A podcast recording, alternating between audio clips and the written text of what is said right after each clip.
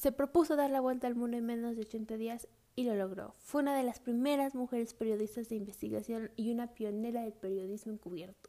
Su verdadero nombre era Elizabeth Jane Cochrane. Nació en Pensilvania, una familia de 10 hermanos, con un padre adinerado que murió joven y cuya fortuna se esfumó. De niña le decían Pink porque era su color favorito, pero cuando creció quiso distanciarse de ese estereotipo femenino y se hizo llamar Cochrane. ¿Saben de quién les estoy hablando? Bueno, si no saben, ahorita van a conocerla. Buenas tardes, buenas noches, buenos días. No sé en qué momento me estén escuchando, pero sean bienvenidos, bienvenidas a Más allá de la historia un podcast en donde hablamos de todas aquellas mujeres que lograron un cambio, pero que hoy en día son poco conocidas. El día de hoy vamos a hablar de Nellie Bly. Así que, empecemos. Elizabeth nació el 5 de mayo de 1864. Tras la muerte de su padre, tuvo una infancia inestable. Al quedarse sola, ella y su madre buscaron diversas formas para mantenerse y eso propició que dejara la escuela para trabajar de tiempo completo. La carrera periodística de Elizabeth Cochrane despegó gracias a su compromiso con no quedarse callada, a pesar de que en aquella época eso precisamente era lo que se esperaba de las mujeres.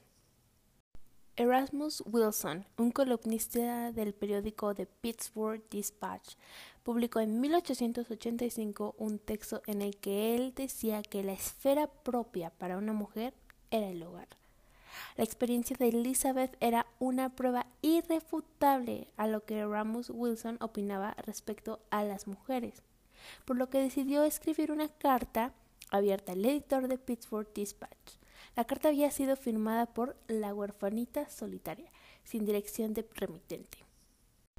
En la siguiente edición, el periódico puso un anuncio en el que buscaba a la huerfanita solitaria, y así, la joven se presentó al día siguiente en la oficina de Madden.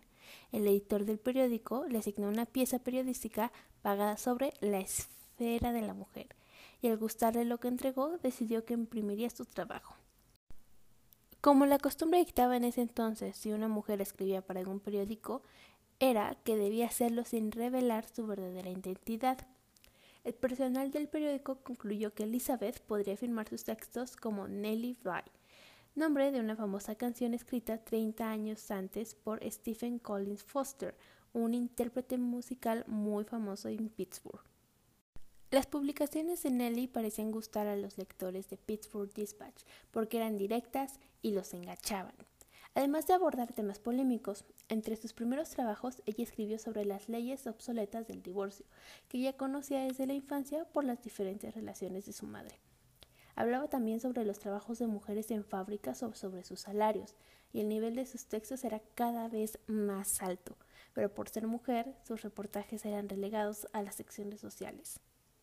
Aburrida estar relegada a cubrir temas de moda, sociedad o cultura, y con 20 años recién cumplidos, la periodista decidió partir a México a cubrir las revueltas en el contexto del régimen de Porfirio Díaz.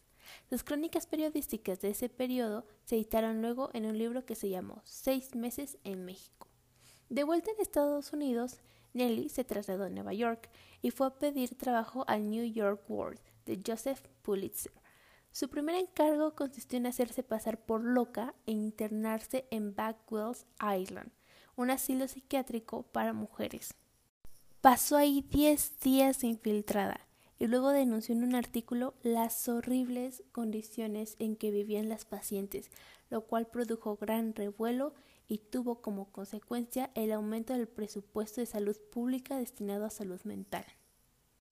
En 1888 propuso al Word dar la vuelta al mundo en menos de 80 días, haciendo alusión al título de la novela de Julio Verne. Al medio no le convencía que fuera Nelly la que viajara, porque las mujeres acarreaban mucho equipaje, lo cual iba a entorpecer el desafío. Ella los convenció de que era la indicada, y el 14 de noviembre de 1889 emprendió su viaje de 24 mil 889 millas, cargando solo un bolso de mano.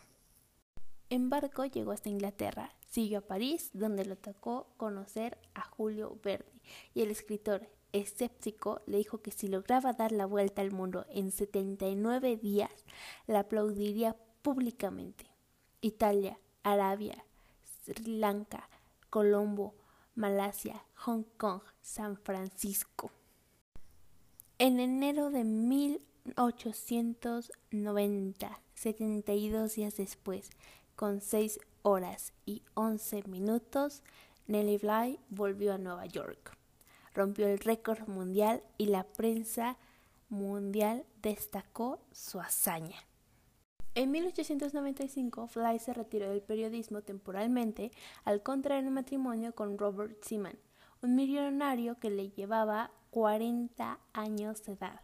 Él era presidente de una compañía de acero y de una manufacturera, por lo que Nelly vivió esta nueva etapa de su vida en la opulencia y entre la élite norteamericana. Sin embargo, las compañías de su esposo estaban en números rojos. Pronto, Simon fallecería y ella se convertiría en la presidenta de dichas compañías. Ante la bancarrota surgieron demandas que dejaron a Nelly de vuelta sin propiedades ni dinero. En un intento de rescatar las compañías viajó a Austria para buscar inversores. Llevaba en el bolsillo su suerte de cuatro días después de llegar al país europeo, la Primera Guerra Mundial estallaría. Durante cinco años, Nelly Bly fue corresponsal de guerra en Austria. Constantemente escribía en los periódicos sobre viudas y huérfanos que requerían ayuda. A su regreso a Estados Unidos se encontró que su madre había gastado todo el dinero con el que contaba y ella siguió trabajando para sostenerse. Durante los siguientes años, Bly tuvo una columna en The Journal y buscaba hogares para niños huérfanos. Elizabeth Pink Cochrane murió a los 57 años de neumonía. Es enterrado en el mismo cementerio que otra famosa periodista que falleció en 1829, con la que compitió para poder dar el viaje en menos de 80 días. Bueno, esta fue la historia de Nellie Bly, la periodista que denunció y se atrevió a hablar de muchas injusticias que había en su época y que tristemente algunas de ellas siguen en la nuestra. Espero les haya gustado y nos vemos en el próximo episodio de Más allá de la historia. Yo soy Elvira Lebre.